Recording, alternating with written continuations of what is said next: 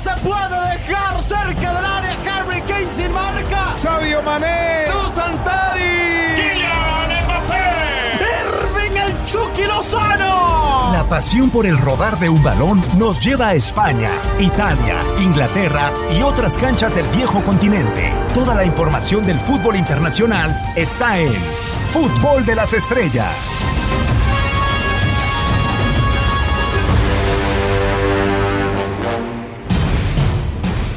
¿Qué tal? ¿Cómo están? Con el placer de saludarlos. Hoy estamos estrenando entrada en el podcast de fútbol de las estrellas, como una nueva semana más, ya con el arranque de la Champions League y con partidos decisivos que se enfrentarán en los diferentes campeonatos en los próximos días. Quien les saluda en este micrófono, Diego Peña, junto con Daniel Nora, junto con Hugo Salcedo. Esto ya es más que un tridente confirmado, Hugo, con el placer de saludarte. Por derecho de antigüedad te saludo primero, Hugo. ¿Cómo andas? Muy bien, Diego, con el gusto de saludarte, con el gusto también, por supuesto, de saludar a Dani y a toda la gente que nos acompaña. Es un enorme placer estar de nueva cuenta, volvemos a ser titulares y eso seguramente será una muy buena noticia porque pues además naturalmente de hablar de lo que tanto nos apasiona el fútbol internacional, pues cada vez evidentemente con el reconocimiento a lo que está sucediendo en cada una de las ligas, en cada una de las competencias, son muchas circunstancias para comentar el día de hoy. Por supuesto, un podcast que vamos a desmenuzar de la mejor manera posible porque hay muchas, muchas variantes, muchas vertientes. Daniel Nora, Dani, con el placer de saludarte. Si mal no estoy, primera vez que hilas participaciones y la verdad es que estamos muy agradecidos con ello. ¿Cómo andas, Dani? Y, y, primera vez en toda mi vida, porque ni siquiera en el colegio cuando faltaba gente fui titular dos veces consecutivas. ¿eh? Preferían salir al campo con uno menos. Así que es, es un día muy especial, Hugo, el gusto de saludarte eh, con mucha adrenalina por lo que uno va viendo eh, en el fútbol europeo, con el regreso de la Champions y, y, la verdad encantado de poder compartir con ustedes. Hemos hablado muy, muy poco, si más, y lo digo con todo respeto para el fútbol italiano, casi nada, Hugo, de la, de la Serie A.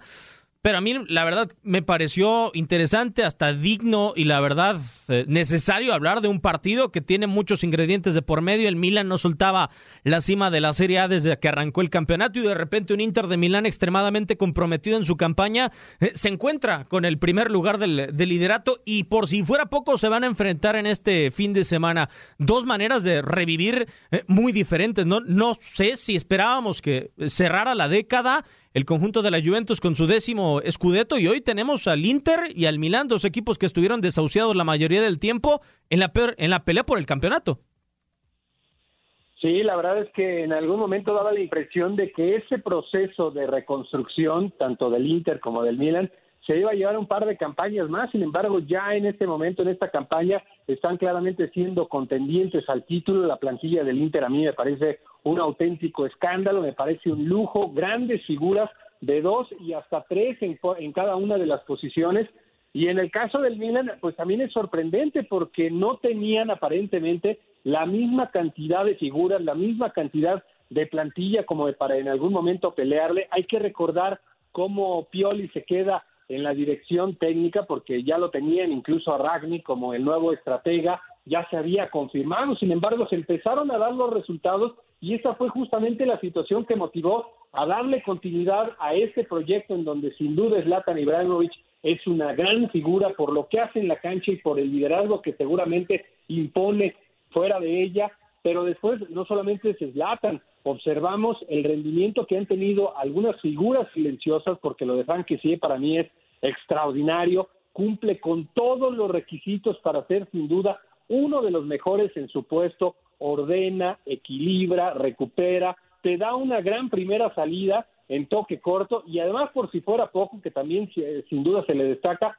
los penales, cuántos penales ha convertido, tiene garantía con Romagnoli en la defensa central, con Donnarumma en la portería, así es que, pues la verdad es que qué bien le viene, no solamente al fútbol italiano, a la Serie A, que estén de regreso estas dos grandes instituciones, sino en términos generales al fútbol europeo. Es cierto que el Inter fracasó en Europa recientemente porque no pudo ni siquiera clasificar a la Europa League, quedó en el cuarto sitio de ese sector, pero bueno, pues evidentemente que los resultados se van a ir consiguiendo conforme el progreso individual y colectivo se vaya consolidando. Por ahora seguramente todavía no estaban para Europa, pero no tengamos ninguna duda que con este proyecto, con esta cantidad de grandes jugadores, el cuadro Nero para la próxima campaña va a estar sin duda compitiendo. Yo creo que incluso, Dani, lo podríamos resumir en dos maneras de revivir. Una obligada por lo que se había gastado y no nada más gastado sobre el, quienes plasman el fútbol sobre el terreno de juego. Y, no nada más por Conte, sino hasta por la directiva, llevar a un Beppe Marota que había tenido éxito con la Juventus.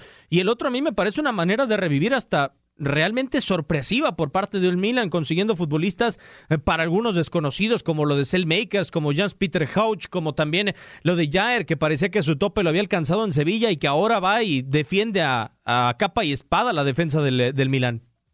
Sí, parece un, un proyecto muy similar o, con tintes de lo que nos tiene acostumbrados Monchi en Sevilla, ¿no? Con actores inesperados. Claro. Quizás uno no, no hubiese pensado que estaban para grandes camisetas como, como lo es la del Milan, porque si hay algo que no podemos olvidar es que el Milan es un equipo grande, más allá de los de los rendimientos en las últimas temporadas. Y, en ese sentido yo creo que tiene un mérito particular Pioli, eh, porque más allá de la escogencia de la directiva, también ha habido un trabajo importantísimo del técnico que incluso, y, esto debo decirlo a nivel personal, eh, fue menospreciado en algún punto. Cuando el Milan cerró también la última temporada, yo decía, es un Milan de rachas, ¿no? A mí no me ofrece ninguna garantía Pioli y creo que si tiene la oportunidad, como ya marcaba Hugo, de que llegue Ragnick, que es un tipo tan inteligente y que tiene la capacidad no solo para dirigir, sino para manejar otras áreas eh, de, los equipos en los que ha estado, yo creo que Milan debe tomarla y en ese momento me pareció un error terrible la continuidad de Pioli porque realmente no le veía un futuro muy prometedor. Eh, y hoy está demostrando todo lo contrario, un equipo que además, eh, a diferencia del Inter, y salvando la, comparación entre Champions y Europa League, sigue vivo en el torneo continental. Eh, y, más allá de eso, yo creo que la prioridad viene siendo el calcho, ¿no? Recuperarse primero a nivel doméstico para luego poder proyectar otra cosa. Pero ahora, eh, con este resurgir de, los equipos del norte, de Inter y de Milan, también hay que analizar eh, el bache que ha tenido Juventus, que creo que es un bache natural de, de agotamiento de ciclo, de, que ha sido muy exitoso y que también tiene mucho que ver con la escogencia del técnico que está hoy. Eh, no quiero decir que lo de Pirlo ha sido malo hasta aquí. Lo de Pirlo hasta aquí ha sido lo esperado y lo normal para un técnico con poca experiencia. Y, a diferencia de años anteriores, estos equipos, Inter y Milan, han aprovechado los baches de Juventus. Porque eh, la tónica en, en, la Serie A durante esta hegemonía tan marcada de la Juve venía siendo también la irregularidad del resto. Y cuando Juve tropezaba, el resto tropezaba. Bueno, no, particularmente en esta jornada, y, yo creo que eso hay que destacarlo por parte del equipo eh, de Antonio Conte de este Inter, eh, tropezó Milan, tropezó Juventus, y lo aprovechó Inter y por eso es puntero. Y, y, no es algo recurrente en la Serie A, o al menos no en los últimos años. Entonces, en la medida en la que ahora pueda mantener eso el equipo de Conte, que, creo que es el principal eh, beneficiado para quedarse con el Scudetto, porque los otros aún compiten en Europa, eh, seguramente tendremos un, nuevo campeón en Italia. Va a ser eh, muy interesante lo que se pueda dar y lo que me llama mucho la atención y, lo venía estudiando desde el pasado fin de semana, Hugo, por ejemplo, se dio el rumor de Nicolo Varela como segundo capitán después de Handanovic en el Inter de Milán y yo decía, ¿y por qué no Arturo Vidal? ¿Y por qué no, por ejemplo, Brozovic? ¿Y por qué no otros futbolistas de experiencia como Skriniar, que son mayores en edad y que Varela, bueno, a final de cuentas sí parece representa los valores neuroazurros, pero podemos decir que le ha faltado un líder de experiencia a este equipo de Antonio Conte y que le sobra al conjunto del Milán con Zlatan Ibrahimovic? Pues sí, tal vez, porque si uno analiza esa plantilla, los jugadores que normalmente son titulares, caso de Handanovic, que es el que normalmente porta el gafete, después pues mencionabas algunos de la defensa central, de Vir, Skriniar, Bastoni, que son los que regularmente conforman esa línea de tres. Akimi pues recientemente llegó, del otro lado puede jugar Perisic, en el medio campo Brozovic, Eriksen, Varela, el mencionado, adelante Lukaku, Martínez. Esa es la alineación que habitualmente presenta Antonio Conte como titular si no hay un gran capitán, porque si uno voltea a la vereda de enfrente, pues evidentemente que Zlatan Ibrahimovic se destaca y Zlatan Ibrahimovic no es el que porta el gafete, porque es Romagnoli y después podemos encontrar por lo menos a otros dos jugadores que por características de liderazgo perfectamente lo podrían asumir. Pero bueno, tampoco creo que esta sea una condicionante tan grande. Desde luego que si tienes grandes líderes, pues en la cancha va a ser muy bueno y fuera de ella en el vestidor va a ser extraordinario porque son los hombres que en algún momento van a dar ese grito necesario cuando haga falta. pero yo insisto, esta no, también, no debería de ser pues necesariamente una condicionante. Yo sigo pensando que de los equipos de la Serie A, la mejor plantilla, la más completa, la más equilibrada, es la del Inter de Milán. Y señalaba un punto que es clave, eh, Dani, acerca de las posibilidades del conjunto nerazzurro. Están eliminados de las otras competencias, solamente van a disputar para salvar esta temporada la Serie A y por eso para mí es el gran contendiente, porque en este momento el Milan es el puntero, porque en este momento la Juventus no ha exhibido el nivel individual y colectivo de otras campañas, aunque lo tiene a Cristiano Ronaldo y esa sabemos es una enorme ventaja, y después el resto de los equipos que están ahí, que en algún momento quisieran levantar la mano, pues yo no los veo con el fondo de armario suficiente con la cantidad de jugadores como para soportar la segunda vuelta. Hablo del Alacio, hablo del Atalanta, es un equipo que deslumbra, es un equipo que encanta por la manera en la que juega, sin grandes figuras, lo que ha conseguido desde la campaña anterior. Así es que yo sigo pensando que el Inter es el equipo que se va a terminar llevando esta edición de Serie A por esa enorme cantidad de jugadores, aún a pesar de algunas circunstancias negativas que se le pueden identificar a esta dirección técnica de Antonio Conte. Cada que observa uno un partido del conjunto del Inter, puede observar uno o dos errores en el planteamiento. A mí no me parece un gran director técnico, sin embargo, la calidad de ese plantel y jugadores como Romelu Lukaku, que para mí es la gran figura de esta escuadra, pues evidentemente creo yo los van a terminar encaminando a este nuevo título. Sí, y, me hizo pensar algo, Hugo, de cómo terminó la temporada pasada. El, el Inter, eh, Dani, terminó segundo en las puertas de una Europa League con la final perdida en eh, Colonia, en Alemania, en contra del Sevilla. Y se hacía mucho ruido y decían, es que este Inter ha fracasado por más de que ha quedado a las puertas de dos títulos importantísimos. Hoy el Milán ¿Viviría el mismo escenario? O sea, ¿tú crees que la crítica sería tan fuerte como fue el año pasado para el Inter de Milán en ese inicio de proyecto que se dio el año pasado con el Inter, se da ahora con el Milán? Hoy si el Milán no ganara un título, ¿sería un fracaso? ¿O cómo analizaríamos si el Milán terminara segundo y quedaría cerca de una Europa League? No, yo creo que estaría perfecta la temporada para Pioli. Eh, primero porque no es un técnico tan laureado como Antonio Conte y segundo porque no maneja una plantilla tan profunda como la del Inter.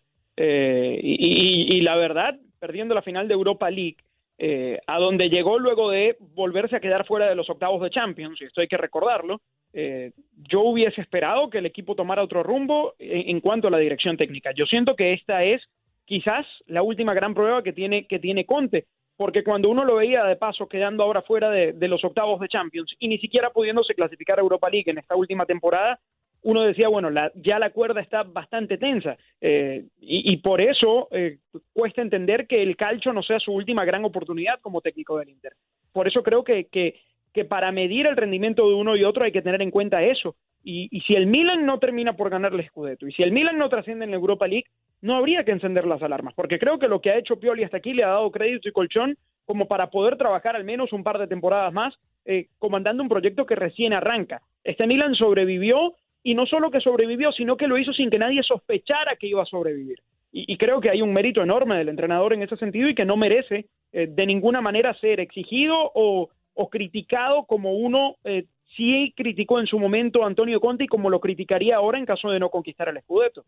De acuerdo, y porque también eh, la cantidad de lo que se ha gastado en refuerzos ha sido importante, ¿no? O sea, podemos empezar, por ejemplo, con Hakimi, esos 40 millones que se pagaron al Real Madrid, Hugo, y también lo que en su momento se pagó por Romelu Lukaku, los 25 de Lautaro Martínez, y, el Milan, la verdad es que ha sido bastante selectivo y en un plan económico del fondo Elliot casi magistral, porque vemos lo que le costó ya Peter Hauch cuando decían 4 millones de euros, y yo decía, es una barbaridad, la ganga que está encontrando con este futbolista noruego y la oportunidad oportunidad de estar pujando por Brahim Díaz y la oportunidad por bastantes jóvenes, lo que le costó Tonali. A final de cuentas, eso también es un hándicap, es una parte bastante buena que ha tenido el Milán, lo poco que ha gastado para lo que ha hecho esta plantilla.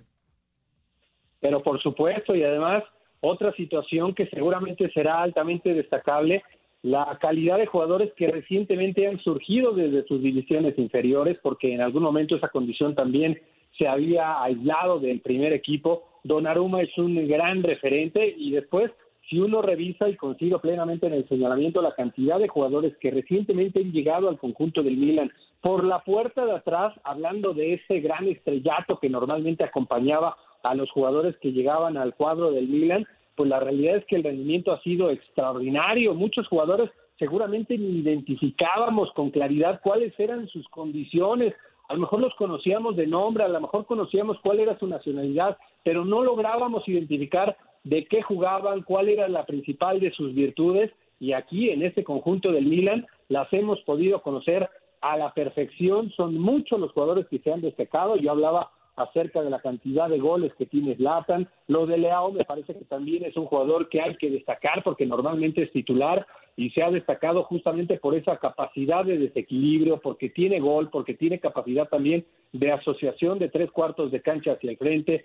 Chalanoglu es cierto que en estos últimos partidos ha bajado porque además atravesó una lesión, ha bajado ese rendimiento, pero en algún momento que se vuelva a conectar, pues va a ser ese gran comandante que tenía hasta antes de ese problema y después los de la defensa trabajan de manera sensacional. Es una dupla que realmente sorprende la capacidad de adaptación. El capitán Romagnoli con Jair, que no lo teníamos en ese nivel en las etapas anteriores, sobre todo en el fútbol español y que realmente se ha consolidado de manera extraordinaria, tiene un estupendo juego aéreo y después en, el, en la cobertura jugador a jugador es extraordinario, así es que pues son varios de los jugadores que han elevado su nivel considerablemente y esta pues evidentemente es una circunstancia que le tenemos que destacar a la dirección técnica, cómo ha podido elevar la capacidad colectiva a partir de los rendimientos individuales es una de las grandes razones, una de las grandes virtudes del por qué hoy el Milán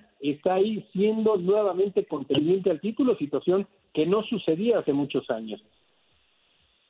Sí, de acuerdo, totalmente. Muy difícil eh, eh, lo que ha construido el, Inter de Milán, pero y del Milan también, a final de cuentas. Pero yo la duda que tengo, Dani, Veo futbolistas que parece que en el eh, Inter de Milán llegaron con una revancha personal. ¿no? Lukaku no le había pasado bien junto con Alexis en el Manchester United.